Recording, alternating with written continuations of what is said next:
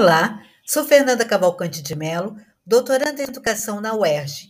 Esse é o podcast Cotidianos e Currículos, do grupo de pesquisa Currículos Cotidianos, Redes Educativas, Imagens e Sons, coordenado por Nilda Alves, e que envolve estudantes e docentes, pesquisadores, pesquisadoras do Programa de Pós-Graduação em Educação da UERJ, Campus Maracanã, e do Programa de Pós-Graduação em Educação, Processos Formativos e Desigualdades Sociais, da Faculdade de Formação de Professores, Campus São Gonçalo. Em cada programa da série, teremos jovens pesquisadores da área falando de modos como desenvolvem suas pesquisas e vamos perceber a potência desse campo no presente, rico em novas propostas.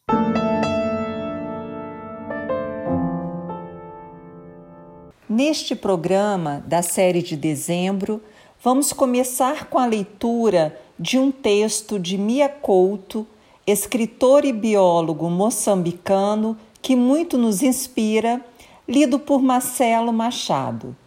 Em seguida, Tami Lobo fala sobre a metodologia das conversas nas pesquisas com os cotidianos que criam conhecimentos, significações coletivamente, engendrando modos outros de ver, ouvir, sentir, pensar. Posteriormente, apresentamos a entrevista feita por mim, Tânia Delboni, com a minha xará, Tânia Lucia Madalena, que na manhã do dia agendado para a nossa conversa tinha acabado de tomar posse como professora da UERJ, Universidade do Estado do Rio de Janeiro.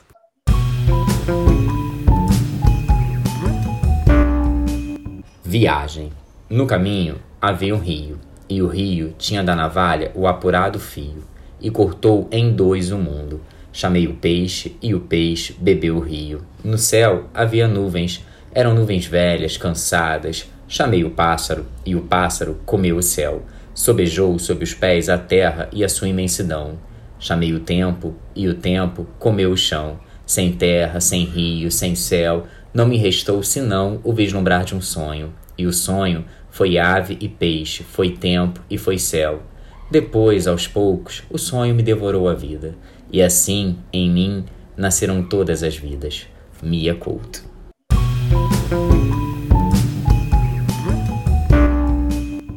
Sou Tami Lobo e no grupo de pesquisa Currículos Cotidianos, Redes Educativas, Imagens e Sons, realizei uma pesquisa em torno da criação de narrativas com jovens. Tem então uma preocupação teórico-metodológica com a ideia de conversas no movimento de pesquisa. Não existem cotidianos sem conversas. Esta troca de informações, espantos e empatia nos move e nos permite ousar compreender o que acontece e o que ainda precisa acontecer nas redes educativas. Conversas são diferentes de monólogos, onde geralmente quem o apresenta não está, por escolha ou situação, aberto a ouvir o outro. Nas conversas, a partilha, até quando uma pessoa fica em silêncio, só escutando, pois se sabe que há a possibilidade de falar a qualquer momento. Se há uma conversa, há essa abertura. Conversa é a metodologia usada na minha dissertação de mestrado, tanto para falar com a leitora e leitor do texto em uma linguagem de narrativa, como na própria criação de pesquisa. Acredito que as conversas facilitam a aprendizagem. Dificilmente compreendemos uma ideia sem o exemplo cotidiano, sem mencionar o que achamos e entendemos acerca do que foi apresentado. Ou seja, aprendemos e ensinamos a partir das nossas vivências dentro ou fora das redes educativas. E ao comentá-las, quando estamos em grupo, possibilitamos que os outros falem também das suas próprias experiências, iniciando assim uma troca, uma conversa. Eu acredito muito na potência da conversa, e antes de entender que era uma metodologia de pesquisa, já percebi a sua importância no movimento de aprendizagem e ensino. Desde que iniciei a caminhada como professora, Penso os encontros de uma maneira que permitam a troca acerca das temáticas apresentadas a todo momento, pois elas, além de nos tornar mais próximos, ser uma introdução para o tema do dia e permitir o entendimento dos conteúdos, atua como uma força que nos permite aprender e ensinar e repensar nossa prática, entendendo quais caminhos precisam ser refeitos. É a partir das conversas que percebemos se houve entendimento e reconhecimento ou não. Como nos dizem Graça Reis e Inês Barbosa de Oliveira no texto Aprendizagens Coletivas e Ecologia de Saberes, as rodas de conversa como autoformação. Contínua. No livro, Conversa com Metodologia de Pesquisa, Por que não? Valorizar o cotidiano e aquilo que nele se produz e tece, entendendo a partilha de conhecimentos e reflexões por meio das narrativas e rodas de conversa, como um processo coletivo de aprendizagem, baseado na solidariedade entre os diferentes sujeitos na produção e socialização de conhecimentos e práticas. Quando escolhi criar livros infantos juvenis com jovens na pesquisa, sabia que as conversas seriam a metodologia utilizada as trocas, os entendimentos e desentendimentos em relação a qualquer assunto fazem parte do processo de criação e nos possibilitam aprender e ensinar a lidar com as surpresas que são os cotidianos. A criação de livros em grupos foi permeada de conversas e estas são tão importantes para a pesquisa como os livros criados, que possuem narrativas repletas também de conversas. Ao criar, conversamos com quem compartilhamos a criação com quem admiramos, conosco mesmos, ao lembrarmos todas as conversas que já tivemos. Conversamos até quando achamos que estamos sozinhos, pois dialogamos com livros lidos, com filmes assistidos e com exposições e lugares visitados. Conversamos com o passado e o presente. Criamos pensando em possibilidades de conversa com o que ainda está por vir, com o futuro. De uma maneira ou de outra, conversas estão sempre presentes.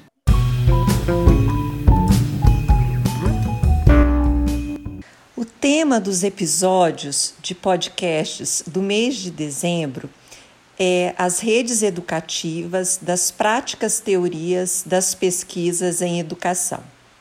Nós gostaríamos, Tânia, que você falasse sobre a hiperescrita de si, noção criada a partir dos seus estudos de doutorado que teve como objeto de estudo o relato digital, as narrativas em rede e as histórias de vida e formação na linguagem da hipermídia. Claro, Tânia. Muito, em primeiro lugar, muito obrigada pelo convite para essa conversa.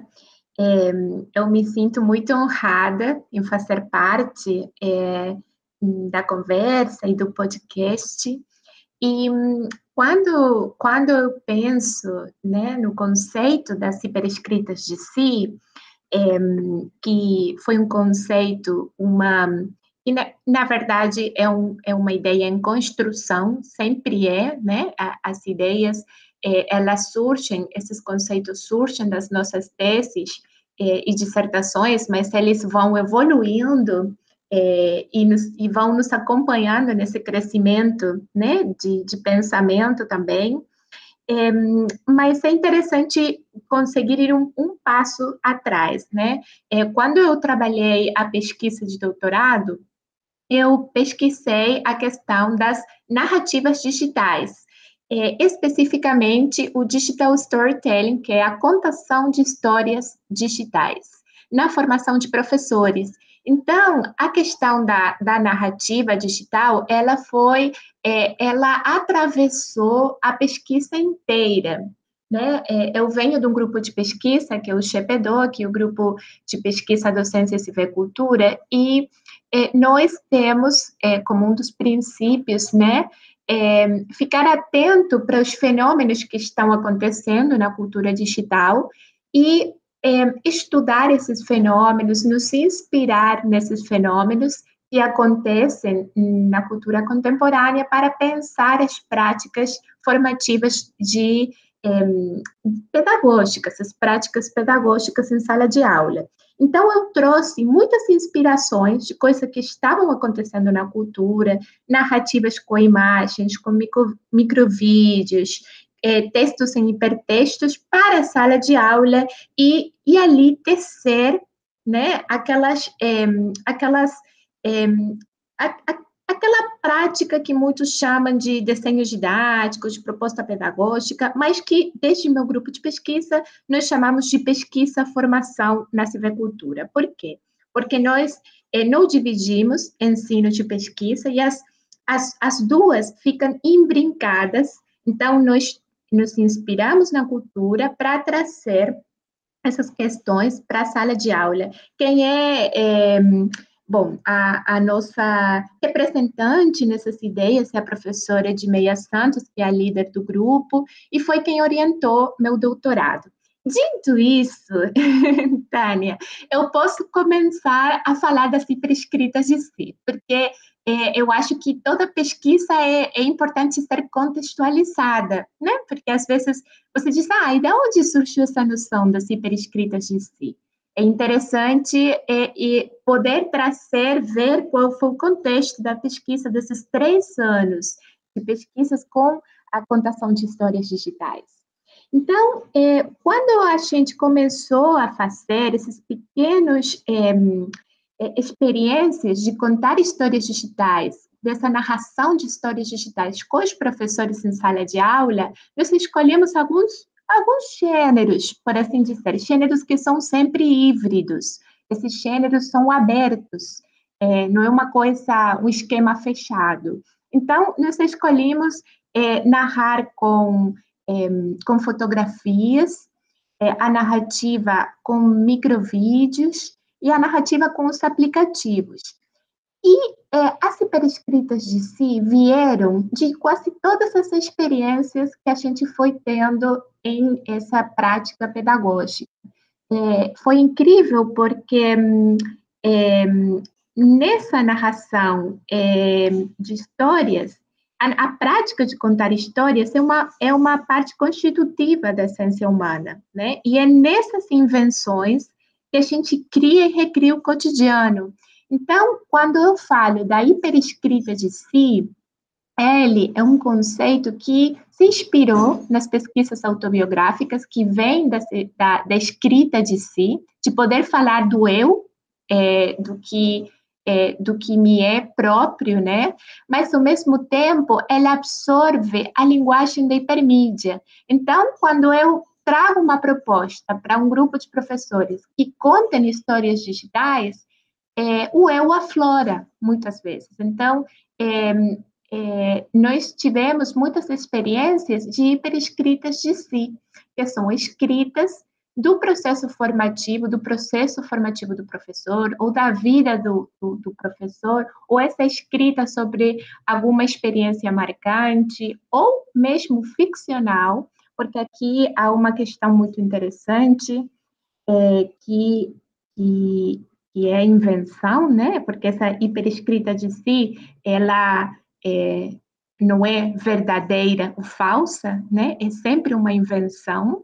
E essa, essa, aí eu entro em uma parte que é um pouco mais complexa, mas essa narrativa de si são as narrativas do eu, é, autobiográficas, que também podem ser ficcionais e que combinam esses elementos digitais para comunicar experiências do cotidiano, que é a experiência de habitar o mundo. É, e elas, elas é, se permeiam e elas bricolam com vários elementos que a gente tem no que a gente chama a linguagem da hipermídia. Então, ali, na hora de narrar, eu não só vou falar em texto, posso falar em texto, posso usar uma imagem, posso usar uma geolocalização, posso usar um hashtag, um microvídeo, uma realidade aumentada. Então, assim, é, uma, é um universo semântico que a gente tem na internet que é muito mais complexo que a própria escrita, que antigamente era é, particular, individual, é, ficava no analógico, ficava no segredo, no segredo, né, na intimidade. A, a hiperescrita de si é uma hiperescrita pública, aberta, e que ao mesmo tempo supõe alteridade, porque o meio digital ele é plástico e ele abre ao outro, né? Então, quando eu estou contando, estou contando ao mesmo tempo com o outro, né? É, nessas questões de redes sociais, de conexão. No seu estudo, Tânia, você faz um diálogo teórico-metodológico epistemológico com as pesquisas autobiográficas em educação, as pesquisas com os cotidianos escolares e as metodologias que defendem o valor da prática sem separar pesquisa do contexto da docência.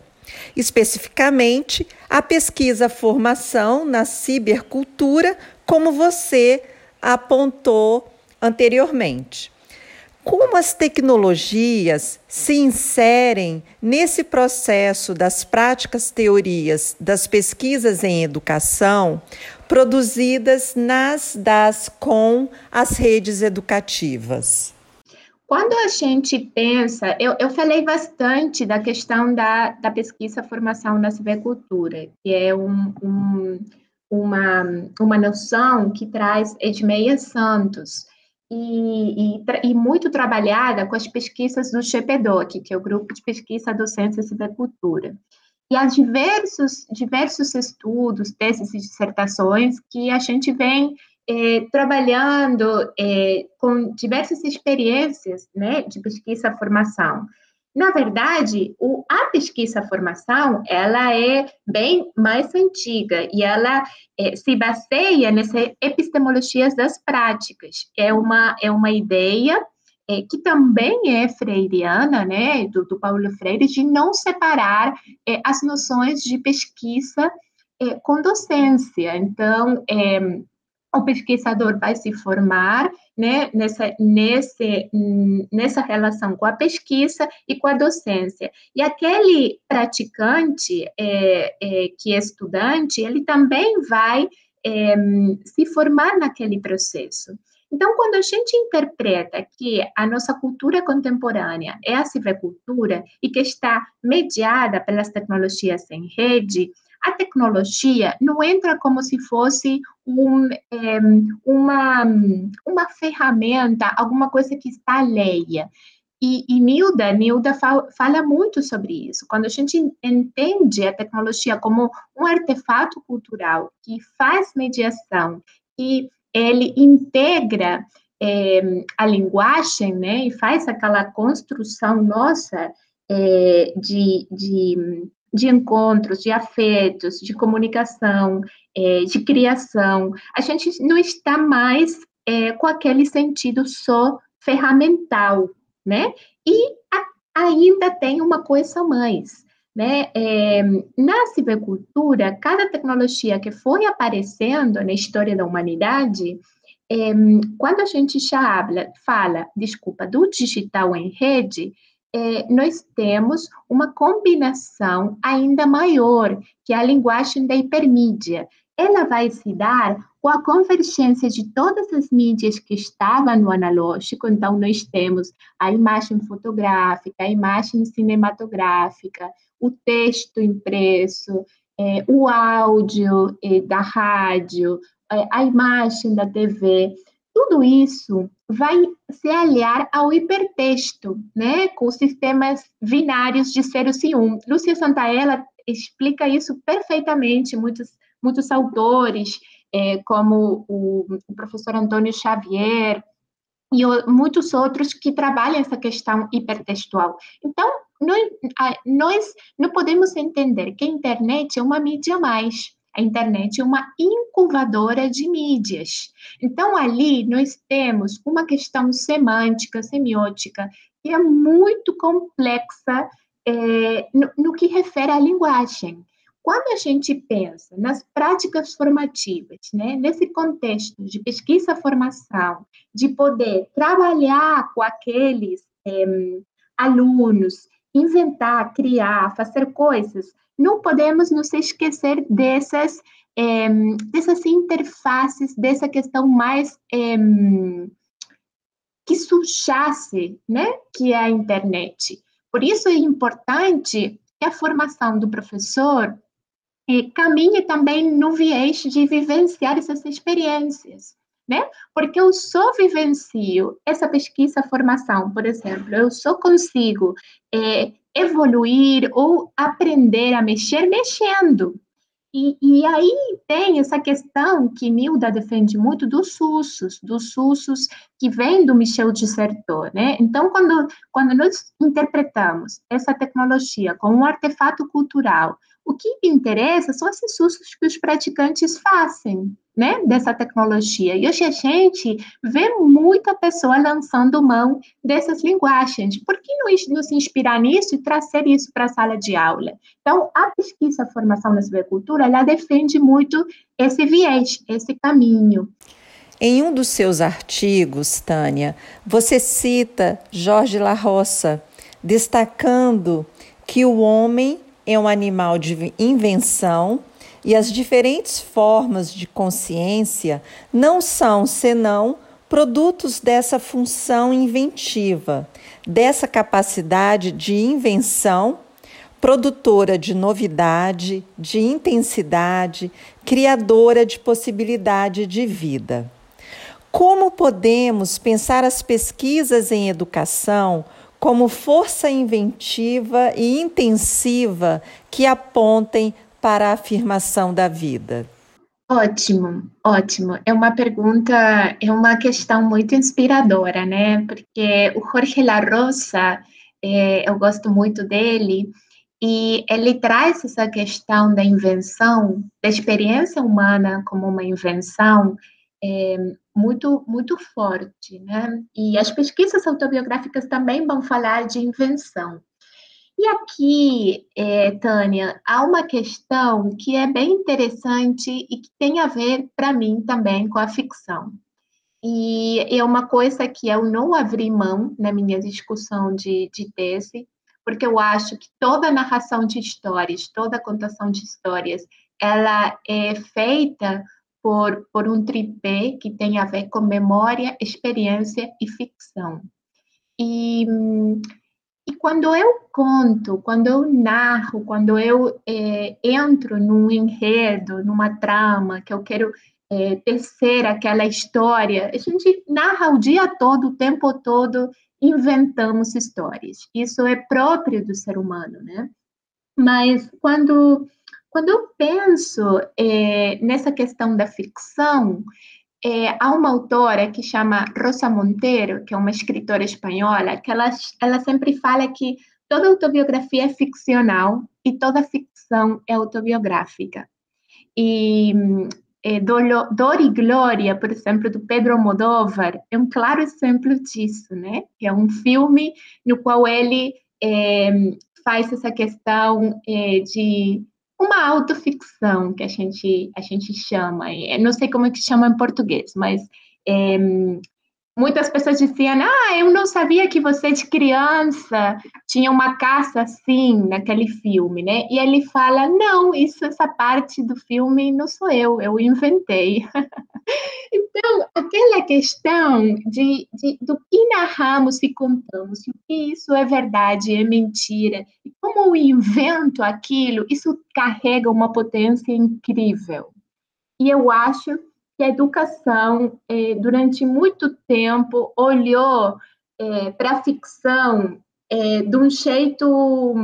Ah, contar historinha, isso não, não tem força, não tem potência, mas olha como a gente vive acompanhando seriados, acompanhando literatura. A gente sempre gostou de vestir personagens, né? As pessoas gostamos de vestir personagens. E isso isso é uma coisa muito interessante. Eu acho que ali está o poder da invenção, aliado também, é, ao meu ver, à ficção na educação. Eu sou uma pessoa que defende muito o uso, esses usos é, de trazer, é, ao mesmo tempo, uma multiplicidade de linguagens para poder contar histórias, por exemplo, na, na área educativa, poder tecer com imagens, sons, é, experiências narrativas, transmídia, é, poder, poder tecer essas, essas experiências, não abrir mão da narrativa. O que, que eu quero dizer? E poder contar histórias, né, da força que isso tem para a educação. Então, ao mesmo tempo é, eu acho que, tão, que ali há uma grande afirmação de vida, que é nosso poder de inventar histórias. O ser humano é o único é, animal que ficciona, que inventa, que cria é, narrativas. Então, é nossa maior especificidade. Então, eu acho que um pouco por aí é, é minha relação com a invenção, com a ficção, com a contação de histórias, nessa multiplicidade de linguagens. É, tem o professor Leonardo Nolasco, ele, ele disse que ele, ele tem uma, uma, uma frase que ele diz que contar e, e praticar pesquisas nos cotidianos hoje é trabalhar numa ilha de edição, né? Numa, é, poder contar histórias é editar também, né? E poder lançar mão de todas essas linguagens. Eu acho que isso é uma coisa que hoje nós, como professores, temos que tentar avançar e, e propiciar, né? Viver essas experiências, porque elas são muito potentes. E, e muitos dos nossos estudantes já estão fazendo isso. É, fazem isso inclusive de jeitos muito interessantes. Então, é, trabalhar esses letramentos, trabalhar essas experiências, é uma, eu, eu acho de uma potência é, incrível. É um pouco isso que eu acho da, da invenção e da contação de histórias digitais. Eu sou uma apaixonada por isso, está? Eu acho que já ficou claro é, que é uma coisa que, que eu gosto muito. É, e, ao mesmo tempo, Tânia, o mercado tem se ah, tem evoluído muito bem com essas narrativas e o próprio, o próprio capitalismo sabe usar isso muito bem. Com a publicidade, desde historicamente, desde a publicidade, os, os, os, os, até os, as narrativas, é, as narrativas digitais, elas, essa questão da invenção, ela não só não foi só o mercado que se apropriou, o próprio negacionismo se apropriou. Quando a gente vê uma fake news, ela é uma pequena narrativa digital do falso. Então, ali nós também temos é, o uso é, dessa mentira, né, dessa, com vários componentes é, que tem a ver com a linguagem do digital, que é a viralidade, e é aquela coisa que circule rápido, né? Que possa ser usada estrategicamente, o algoritmo, os bots. Há muitas coisas que entram ali é, no jogo da narrativa digital. É bem complexo. E, e, por que eu estou falando isso? Porque é muito importante a gente trazer isso para nossas discussões em sala de aula. Ou seja, se esse universo narrativo que está ali, que está na hipermídia, que está na internet, é, ao mesmo tempo que eu começo a praticá-lo, a lançar mão, a mexer naquilo e a criar, eu também estou é, me posicionando e trazendo meu, minha voz, meu lugar é, de fala, né? Então, por isso que eu acho que é interessante trabalhar essas questões.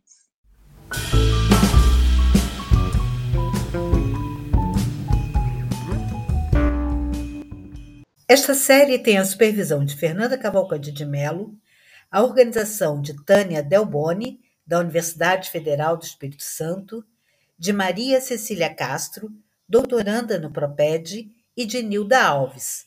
Na parte técnica estão Newton de Almeida, Isadora Águeda e Júlia Lima. Obrigada por nos acompanhar até aqui. Se quiser falar conosco, escreva para cotidianosuerge.gmail.com cotidianosuerge.gmail.com. Fique agora com a música de Fernando Moura, do disco Mundo Piano. Até o próximo episódio.